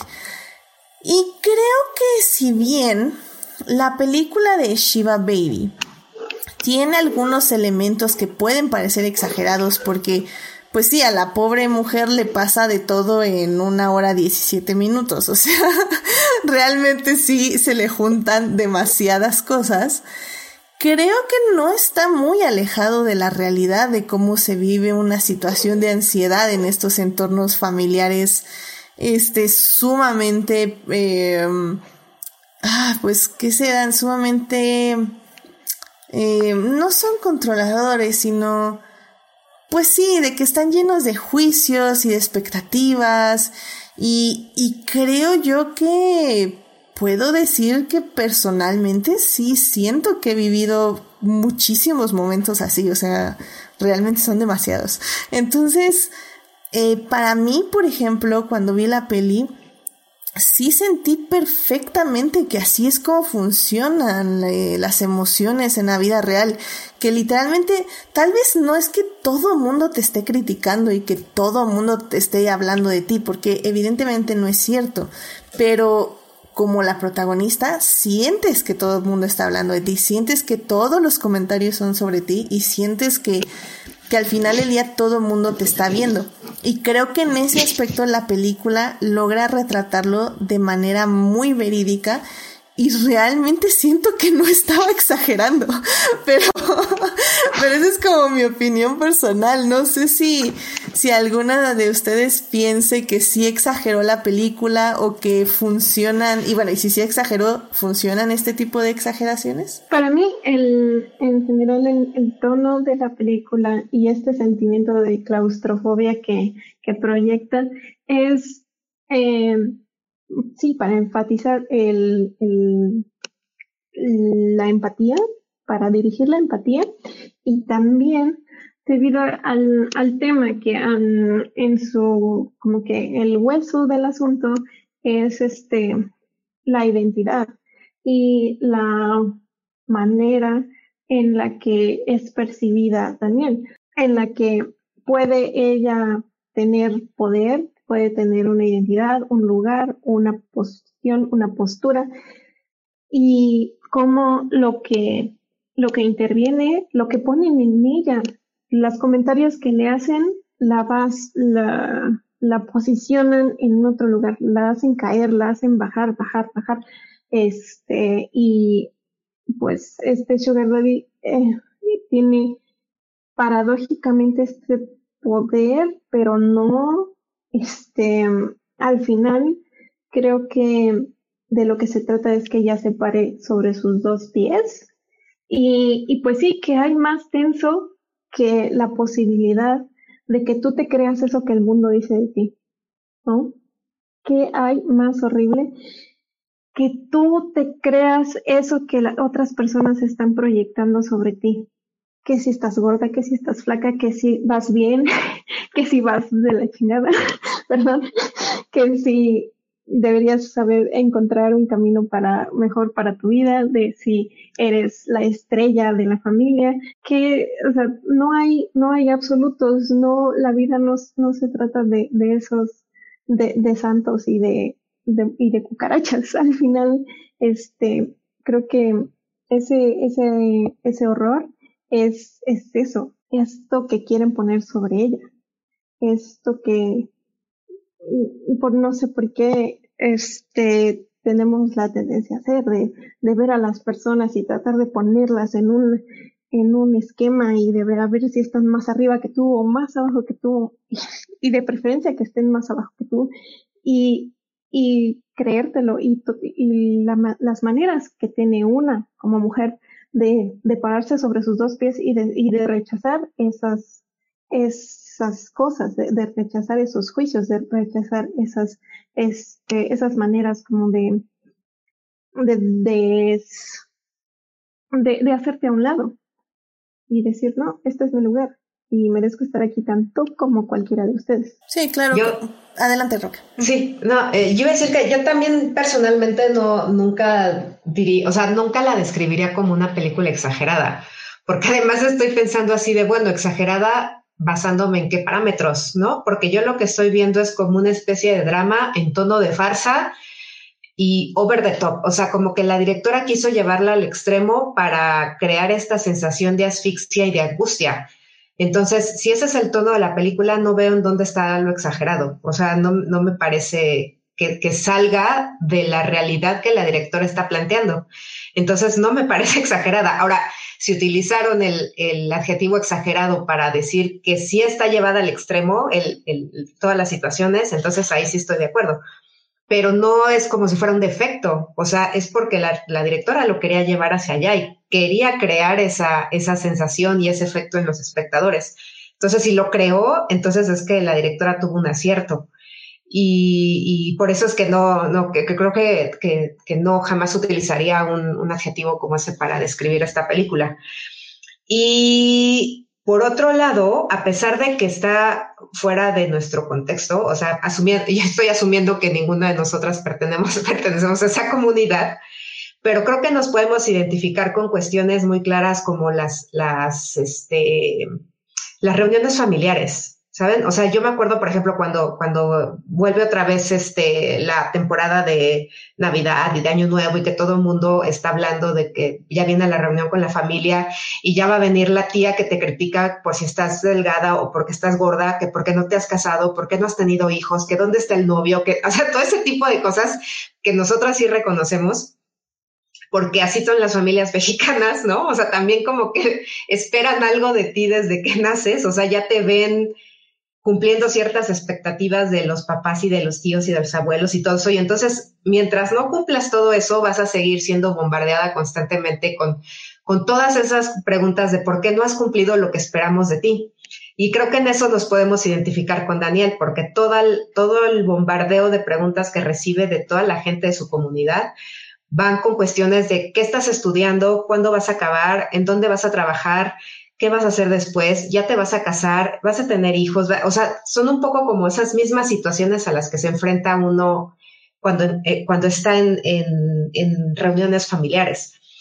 Y por supuesto que la suya, sí, sí, sí, no, justo que nada más era esa idea, así que, o sea, partiendo como de esa, de esa similitud, ahí yo me pude identificar mucho con ella porque por supuesto que todo el mundo nos hemos, como les decía, nos hemos visto bombardeadas por este tipo de, de ataques, entre comillas, ataques verbales, este, de, de, preguntas, de, de, cumplir expectativas de las demás personas. Y entonces aquí está llevado al extremo, aunado al hecho de que pues ahí está el sugar daddy y está con la esposa, ella no sabía que estaba casada y además está el exnovia que parece que es más, que ella, que la exnovia sí está cumpliendo más los parámetros de éxito que esperan de ella, ¿no? Porque ella está, estudiando derecho y etcétera.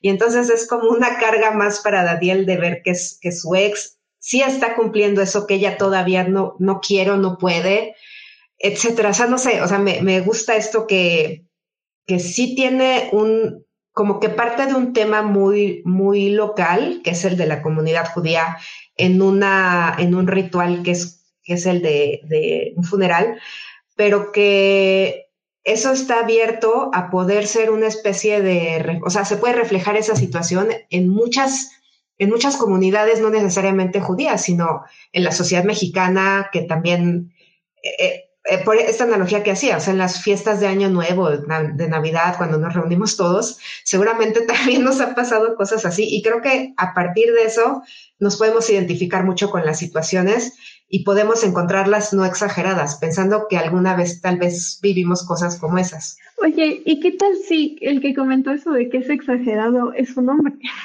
Porque definitivamente tiene un aspecto, claro, un aspecto muy femenino. Sí. Creo que creo que eh, tanto en la película como en, la vida cotidiana, en la vida real, nada es suficiente. Si tienes la carrera, el trabajo, el acá, te falta el marido, te falta el hijo, ¿no? Te falta, o sea, siempre te va a faltar algo. Y, y, y sí, pues yo lo veo, o sea, las personas, los primos mayores que, que, que ya tienen aparentemente todo, no falta la tía que les está picando de alguna cosa de la otra y siempre, siempre falta algo. nunca, nunca, nunca es suficiente. De hecho, en la misma película, a Kim, que es la, la esposa de Sugar Daddy, este, por cierto, este, a Kim, de hecho, le dice, ¿no? Eh, justamente cuando, cuando menciona, ah, es que es una princesa Shiska, y, le dicen, ¿pero qué? ¿Cuántas empresas tiene? ¿O qué? Ah, tiene tres. Ah, son demasiadas empresas, ¿no? Entonces es como, ok, o sea, o tiene pocas o tiene muchas. porque no tienes, si tienes porque tienes muchas. Así, bueno. Exactamente, exactamente. Y creo que. Si estás flaca, estás muy flaca, y si estás gorda, estás muy gorda. Exactamente. Y creo que me parece interesante, eh, ahí sí no es, es una teoría y obviamente me pueden corregir las personas de, de la comunidad judía, pero eh, yo creo que, por ejemplo, ahorita me acordé de la película de Leona, de Isaac Sherem, que ya saben que les súper mega recomiendo y que por favor vayan a ver. De hecho, va a estar gratis en la cineteca en la sala virtual de la Cineteca en algún punto va a estar gratis eh, o va a ser parte de la programación de la sala virtual de la Cineteca. Yo les aviso, vayan a ver, me encanta esa película hermosa, increíble, perfecta, etc. Y no solo porque fui parte de la postproducción, sino porque realmente soy muy fan de Isaac Cherem y como director.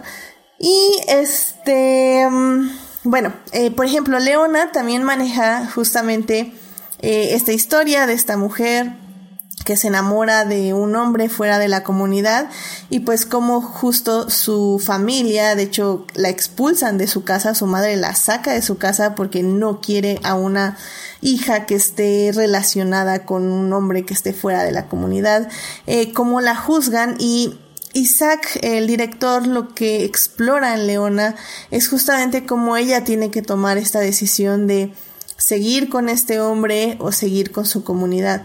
Y creo que la razón un poco, siento yo, que este tipo de narrativas funciona un poquito mejor con la comunidad judía, eh, en este caso al menos, es porque siento que tienen como unas reglas más escritas. O sea, al final del día creo que hay muchas personas que se refieren al catolicismo o al cristianismo como religiones muy laxas con reglas que pueden cambiar dependiendo del contexto, la comunidad y la situación. Ajá, o sea, es como, o sea, realmente es como, ah, este, puedo ser católico si como carne en cuaresma? Sí, pues, no, este, sí, o sea, no deberías, pero si te confiesas o, o lo reemplazas con una obra de caridad o lo reemplazas con un pensamiento, o sea, es como, a ver, o sea, ¿se puede o no se puede? O sea, creo que el asunto es ese, creo que eh, para la cinematografía al menos siento que funciona mucho la comunidad judía porque tienen como reglas más establecidas sobre lo que se puede y no se puede hacer. En cambio el catolicismo no, pero pero como decimos, al mismo tiempo funciona perfectamente para cualquier familia latinoamericana, eh, cualquier familia de migrantes en Estados Unidos, porque al final del día pueden ser reglas escritas para la comunidad judía, pero son reglas no escritas para todas las demás comunidades, ¿no? y, familias y así. Y, y ese es un poco el punto de todo, porque sabemos que existen reglas, entre comillas, eh, y es que, eh, que existen contratos invisibles y creo que al final del día eso es lo que provoca la ansiedad, porque realmente no sabemos cuáles son esos contratos invisibles, ¿no?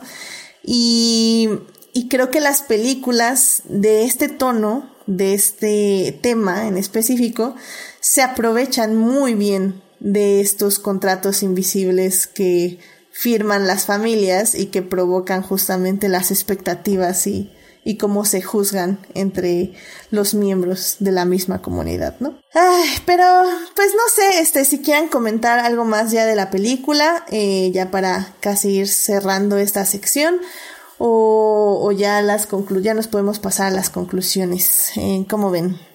Este, yo nada más un, un detalle que igual tiene que ver con esto que les decía de, de, de asumir los estereotipos y cosas así, porque una de las cosas que también me pareció brillante de la película es el diseño de su cartel, que no tiene nada que ver con estos carteles, este, en donde sacan un fotograma de la película horrible y le ponen ahí una tipografía X, así, ¿no? Sino que aquí sí se esforzaron por hacer un diseño este, exclusivo de, de la película en donde el personaje principal está con un bagel en la mano mientras ella está cubierta de queso crema. O sea, una, cosa así como de explotar completamente este, este cliché, ¿no? De, de los bagels con queso crema que consumen ellos. Entonces me parece muy bonito. O sea, me gusta mucho que, que se hayan preocupado también por la, por el diseño del cartel. Es que eso un, tiene que ver con lo de Sugar, o sea, el juego de Shiva Baby y Sugar Baby.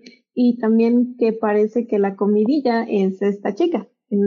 Sí, y, también como con esto como de, explotar la cuestión de la comida, ¿no? Como hacer una analogía también, porque además todo el tiempo, o sea, hay muchas escenas que transcurren en la mesa del buffet. Entonces creo que eso también es como algo muy, muy particular. Sí, sí, perdón, este, es que tenía el micrófono apagado porque justamente estaba buscando el póster que sí lo teníamos en la presentación del tema de hoy, pero ya se los puse ahí completo para quienes están en YouTube eh, lo puedan ver o lo pueden buscar en Google para quienes nos escuchan diferido. Este, efectivamente ahí ya pueden ver el póster de las palabras de Shiva Baby en rosa con estos bagels y esta falda como de de embutido y, está muy padre, la verdad sí, estoy completamente de acuerdo. Creo que sí hay como dos pósters, como dices, más tradicionales en el mundo del arte, pero este me parece divertidísimo, o sea, está increíble, sí, 100% de acuerdo que eh, las películas no por ser de arte tienen que tener pósters aburridos, o sea, pueden tener pósters muy interesantes y muy creativos, o sea, ya son, son películas de arte, vámonos con todo, también arte en los pósters, vámonos. Y bueno, pues Arce, no sé qué, si quieras dar más bien una conclusión de la película. Eh, al final del día creo que decir por qué la tiene que ver el público, básicamente. Si, si después de todo esto que dijimos no les convencimos, Arce les va a comentar, les va, los, les va a convencer en sus últimas palabras. Si quieres ver una historia, o, o si, una historia fresca, que, que te deje que te deje como que como espectador de tus peores miedos y en la comodidad, en la seguridad de tu hogar o del cine, en donde la decidas ver, este, pues es, es una gran opción. Eh, nada, no es, no es aburrida, no es trágica, es bastante satisfactoria al final con todo y todo. Excelente. Rebeca, ¿tú una conclusión que quieras dar aquí al público? Pues yo diría que se trata de una película que, que es muy inteligente en su construcción, porque pensemos que tiene como varias cosas que mucha gente podría pensar que son este eh, que podrían afectar negativamente, es decir, que es una historia que transcurre como casi en tiempo real, en una sola locación, donde aparentemente no, no hay como, como grandes giros dramáticos, aunque, aunque sí los hay, pero, pero, pero están disfrazados como de que no, yo siento. Y la película es, eh, va como hacia arriba, o sea, va increciendo, como que no te da descanso. Dura, su duración es así como perfecta, pensando que ahorita hay un montón de películas que duran tres horas y cosas así. Esta es como, como, como, como un postre chiquito, pero con mucho sabor. O sea, así se me, se me figura. es algo concreto que va al punto, no, no pierde tiempo andándose por las ramas, sino que sabe directamente a dónde va, qué historia quiere contar y te la cuenta en, en un tiempo así súper preciso. Y, yo creo que es de esas películas que, que, como que te pegan, ¿no? O sea, que no, no es de esas que olvidas, que, que, la acabas de ver y a los 15 minutos ya se te olvidó, es de esas que se te quedan porque te provoca un efecto, como un efecto, este, como una sacudida. Entonces, yo, yo sí la recomendaría y, la verdad es que después de esta película tengo muchas ganas de ver qué va a seguir haciendo su directora. O sea, sí es de esas que, que voy a estar al pendiente para ver sus siguientes proyectos. Completamente de acuerdo. Y sí, pues efectivamente, como bien dice Arce y como bien dice Rebeca, este, creo que mi tweet inicial de esta segunda vista que le, eché a Shiva Baby fue algo así como, ¿para qué quiero ir a reuniones post pandemia familiares si puedo ver Sugar Baby, digo, Shiva Baby y ser feliz? Porque está pasando en la pantalla y no a mi alrededor. Entonces, este, igual sección de cosas que se tienen que decir en terapia y no en un podcast. Pero, eh, al final del día sí, estoy completamente de acuerdo con ustedes dos. Vayan a ver Shiva Baby. Está en Movie, como les digo, pueden usar su semana gratuita si todavía no tienen la aplicación y ver esta gran película y si ya usaron su semana gratuita pueden verla contratar movie por un mes por 149 pesos si no mal recuerdo la verdad no está nada mal y de ahí también se pueden pasar a ver las películas de Wong Kar Wai o Naked Lunch que no he podido ver que también tengo ganas de volverla a ver. También sí voy a hacer como, como promoción pero si, si alguien quiere probar movie por un mes, me puede decir y yo le paso un link. o sea, para que no pruebe solamente una semana, sino un mes. Exacto. Miren, ya aquí. Ah, bueno, creo que yo también puedo hacer eso. Así que adelante, escríbanos y claramente les, les, les prestamos un mes para que se echen todas las películas de movie gratis. Y, y tienen una interesante selección, la verdad. Ah, he elegido muy mal mis maratones últimamente y no he podido explotar la, gratuitidad, gratuitidad, de verdad. Bueno, la aplicación gratuita como me hubiera gustado, pero, pero sí, sí, sí está interesante. Sí, de hecho, además del, del ciclo de Wong Kar que está así increíble, eh, ahorita están subiendo las películas este, en un ciclo del director alemán Christian Petzold y también está así maravilloso. O sea, ninguna de sus películas tiene pierde y además todas están eh, protagonizadas por personajes femeninos súper complejos. Entonces también, si quieren ver este, echarse así como la filmografía de un director bien interesante, chequen el, el ciclo de Christian Petzold en Movie. Y hashtag not all directors, o no todos directores hombres, porque sí hay, hay muy buenos directores, pocos, pero muy buenos con perspectivas femeninas y siempre se agradece que, que existan esos hombres que justamente, esos sí son los verdaderos all not men, porque sí, sí tienen buenas perspectivas femeninas, pero bueno. Pero bueno, ya para que nadie más se enoje en este podcast. este, um, yo creo que con eso terminamos. Vayan a ver Shiva Baby en movie. Y pues ojalá en un futuro la traigan a cines. Evidentemente es una película que me encantaría ver en cine. Eh, creo que no se pierde verla en casa, pero híjole, apoyarla en cines también, eh, la verdad, no, no me la perdería. Así que bueno, eh, para terminar el programa, vámonos rápidamente a las recomendaciones de la semana. I love movies. Gosh, I love movies.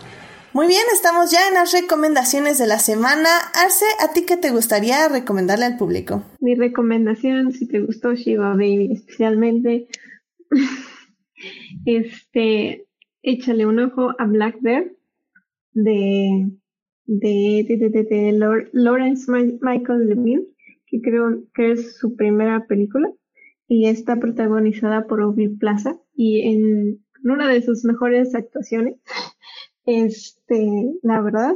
Y sí, sí, sí te gustan estas películas que son de ansiedad y que te, la Black Bear, no sé si decir, no, no sé decir cómo terminan, pero es bastante intensa, bastante em, de bastante ansiedad también y muy, muy, muy metafórica, no solo metafórica, es, es, otra cosa. Eh, si te gusta el cine raro, mm, checa Black Este, está bastante bien lograda y como digo, es de esas películas que terminan siendo nunca había visto algo así y, necesito verla otra vez y necesito verla otra vez, necesito verla otra vez. Este, a mí me pareció genial. Eh, muestra desde nuestra perspectiva de este mes, muestra los profundos problemas, el profundo problema social que son las relaciones heterosexuales. Así te lo pongo. Ya que no es un no es una cinta de representación LGBT, pero sí representa los problemas este, sistémicos y tan, tan, tan profundos de las relaciones heterosexuales. Así que, Excelente, muchísimas gracias, Arce. Entonces es Blackbird, que por lo que me acuerdo está en medios alternativos por el momento, ¿verdad? Sí, sí, sí, no le tocó buena distribución. Pero esperemos que la traigan pronto, digo, salió el año pasado, así que, que todavía hay tiempo para que la traigan, ¿no? Pero bueno, mientras está en medios alternativos. Y sí, ya la tengo, sí la tengo aquí, así que le voy a echar un ojo. Creo que yo, te la pedí, que la sí. sí, de hecho sí. Así que la, la, voy a ver pronto porque, porque sí, sí, ya, ya me la vendiste mejor que la primera vez. así que bueno, pues muchísimas gracias. Um, Rebeca, ¿a ti qué te gustaría recomendarle al público? Este, eh, una serie que terminé de ver hace no mucho y que también creo que pasó medio desapercibida, pero fue esta serie que hizo Barry Jenkins para Amazon. No sé si ya platicaron de ella, que se llama El ferrocarril subterráneo. Uy, no, no, este, no, aún no han platicado de ella. Adelante. pero pues es, es, una serie que está basada en una novela ganadora del Pulitzer y la dirigió Barry Jenkins, que es este director, el de Moonlight y, y, y Bill Street Good Talk, que fue su segunda película. Y esta serie va un poco en el mismo sentido de retratar este, pues a las comunidades afroamericanas y temas de racismo y cosas así. En, este, en, en este, esta historia sí de plano estabas, eh, su historia eh, relata el caso de una, una chica, como una mujer joven, que nació en, en, una plantación del sur de Estados Unidos, o sea, es, es, esclava, hija de esclavas, así. Y su historia es que ella escapa, o sea, escapa de, de la plantación y a lo largo de 10 capítulos es el recorrido que ella hace desde Georgia hasta me parece que termina en Tennessee, pasando por varios estados. De hecho, cada uno de los episodios, muchos se tratan del, de, tienen el título del estado distinto conforme ella va avanzando. Y es una cosa como también medio, medio de realismo mágico porque el ferrocarril subterráneo del título es un ferrocarril tal cual, sea, es un ferrocarril subterráneo que está ayudando a las personas este, de color a, a moverse del lugar de un, de un estado a otro para escapar de la esclavitud que había en los estados del sur. Pero, este, pues ahí plantea varias situaciones de qué sucede con estas personas que escapan de la esclavitud y de repente entran a otro tipo de esclavitud disfrazado de libertad y, en fin, o sea, aborda muchos temas de, del racismo en Estados Unidos mucho con la mirada de Barry Jenkins, que a mí, a mí la verdad es que me gusta un montón su estilo. O sea, creo que tiene como una forma de filmar súper elegante. Los close, los close-ups que hace a sus actores me parecen de los más hermosos que yo he visto desde sus dos películas anteriores. Me parece que es de las cosas más bonitas visualmente que, tiene. Y aquí además, bueno, sigue utilizando al, mismo compositor, a Nicolás Brital, que fue el que hizo la música de sus películas anteriores y es el que, el que eh, compuso el tema de Succession, que es también como una cosa bien padre. Y entonces, esa, esa unión como de la visión de, de Barry Jenkins sobre la esclavitud, pero con esta, como con esta sensibilidad que, que lo vuelve todo muy hermoso a través de su lente, enfatizado con la música de Nicolas Britel, me parece también como, como un contraste muy, muy interesante entre lo duro que es el tema, porque al final pues, estamos hablando de, de la esclavitud, y lo bonito que él puede retratarlo sin, sin embellecerlo. O sea, no es, no es, no estamos viendo imágenes hermosas que están embelleciendo un tema fuerte, sino un retrato con una mirada hermosa, pero de un, sin, sin restarle la importancia y lo duro que es el tema. Entonces, este, pues a, a, mí me gustó mucho, creo que vale mucho la pena y ahí sale este Joel Edgerton como, como un villanazazo, porque es un cazador de, de, esclavos, o sea, es de esos personajes a los que le pagaban por, por ir a recuperar a los esclavos que se habían escapado. Eh, pero creo que vale la pena, sobre todo si, si, les gusta el trabajo de Barry Jenkins, o sea, si les gustó Moonlight y si les gustó If Bill Street Could Talk, este seguro les va a gustar. Si no, este, yo, mejor ahorrensela, porque sí que, tiene sus detractores este, a partir de pues, esta pelea que hubo en, entre Moonlight y La La Land y, uh -huh. la, y le tiraron mala onda a Barry Jenkins, pero a mí me parece como un cineasta bien, bien padre. La verdad es que yo, yo me uní al tren de Barry, Barry Jenkins cuando ganó Moonlight el Oscar. Eh, Moonlight no me super mega encantó, tengo que confesarlo, pero me gustó más que La La Land, eso sí, así se los firmo. Ok. Eh, entonces, declaraciones. Ah, sí, a mí, a mí nunca me ha gustado La La Land y, y, yo sé, yo sé que a mucha gente sí le va, le va a entrar en shock, pero es algo público que nunca he no. Ahí está, ok. Pero a mí me gustó Moonlight en ese aspecto. Y, la verdad es que me hice fan del director porque, bueno, ya me hice como fan, fan, este, 100% cuando vi If the Veil Streets Could Talk. Eh, porque, híjole, me encantó. Este, la vi en una pantallita como muy mal y he querido volver a verla porque si me gustó viéndola de una forma mala, eh, de mala calidad, yo creo que me va a gustar muchísimo ya en una tele decente. La he querido volver a ver, la voy a volver a ver. Y justamente sí vi el primer episodio de esta serie, nada más que la recomendaron que nos la lleváramos como de poquito en poquito, de un episodio cada casi cada semana, como para poderla uh -huh. digerir mejor. Y eso es lo que estamos haciendo. Entonces aún no la he terminado, justamente vamos de poquito en poquito. Así que me parece excelente que la hayas recomendado porque sí, eh, creo que sí, te respaldo 100% en todo lo que dijiste sobre la fotografía, sobre el ritmo y sobre cómo retrata. Y hasta me hizo querer este calibrar un poquito mejor la televisión porque porque la verdad me gustó muchísimo la fotografía. La verdad soy 100% fan de Barry Jenkins y, y me encanta su, su, este, cómo, cómo dirige y cómo ve su perspectiva del mundo. Así que sí, vayan a ver. Es Underground Railroad y está en Prime Video. Ahí la pueden ver. Excelente. Muchísimas gracias, Rebeca.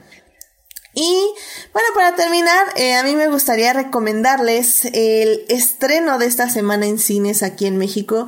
En Estados Unidos estrenó la semana pasada en HBO Max. Em, así que la, también la pueden ver con un VPN porque aquí en México todavía no va a llegar de manera digital. Pero va a llegar a cines el 17 de junio. Entonces, para las personas que ya se aventuren ir al cine, pues ahí va a estar. Y para quienes no, pues está en medios alternativos. Y bueno, pues estoy hablando de la película In the Heights.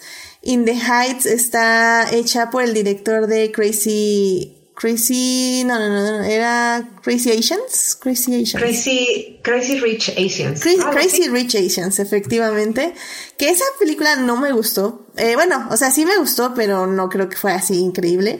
Eh, pero aquí creo que ya retomó muchísimo mejor eh, sabor directorial y creo que también le ayuda, le ayuda un poquito, este, que está basada en una obra de teatro, evidentemente, está basada en la obra de teatro de este, de Lin Manuel Miranda que hizo, fue su gran debut en Broadway.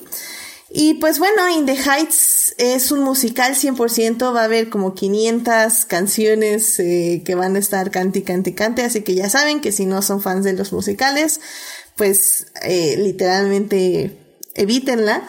Pero si son fans de musicales, creo que les va a gustar mucho. Tiene una muy buena vibra, un muy buen corazón. Y pues tiene el, sello de Lin Manuel Miranda de cómo, cómo empezó a hacer su música, que al finalmente esta película lo llevó a hacer Hamilton, ¿no? A que Hamilton fuera la obra exitosa que fue. Y, pues bueno, vayan a ver. Eh, de hecho, de eso vamos a hablar el próximo programa aquí en Adictia Visual. Así que pues disfrútenla y pues la vamos a estar diseccionando la próxima semana. Entonces, bueno, pues con eso llegamos al final de este programa. Este, muchísimas gracias, Arce y Rebeca, por acompañarnos en esta transmisión. Y bueno, Arce, este, se tuvo que salir justo ahorita, así que qué bueno que, que, que, estuvo aquí todo el programa, pero bueno, ya saben, la pueden encontrar ahí en redes, ahí las voy a estar compartiendo tanto en el Twitter como en el Instagram cuando se conecte. Digo, más bien cuando le ponga su salvando lo que amamos. Y bueno, pues Rebeca, muchísimas gracias por acompañarnos. Este, ¿dónde te puede encontrar nuestro público?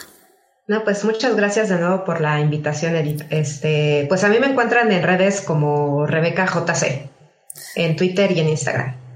Excelente, muchísimas gracias Rebeca. Y bueno, pues ya saben, a mí me pueden encontrar en HT Idea, donde cada vez hablo menos de Star Wars y un poquito más de Lewis Hamilton, ganador, este, este indiscutible de la Fórmula 1. Así que bueno, eh, recuérdense, recuérdense, ay, no, el día de hoy sí no sé hablar, eh, estoy pésimamente pésima. eh, suscríbanse también al canal de YouTube y Twitch para que les avise cuando estamos en vivo y nos acompañen en el chat como Sofía Sánchez, Héctor Guerra, también estuvo Saúl Vaz, muchas gracias por acompañarnos un ratito, y pues estuvo el buen Julián García ahí en Twitch acompañándonos y diciendo que hashtag no trailers o hashtag si trailers, ya, eh, eh, les firmo que en algún punto de mi vida voy a sacar el PDF del hashtag no trailers para que las reglas estén claras, pero bueno, mientras tanto pues muchas gracias por acompañarnos.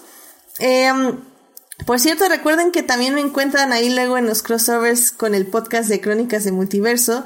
Eh, la semana pasada fui a hablar de la keynote de Mac. Estuvimos hablando, sí, porque al parecer eh, puedo no hablar de cine, puedo hablar de otras cosas, aunque sea un poquito.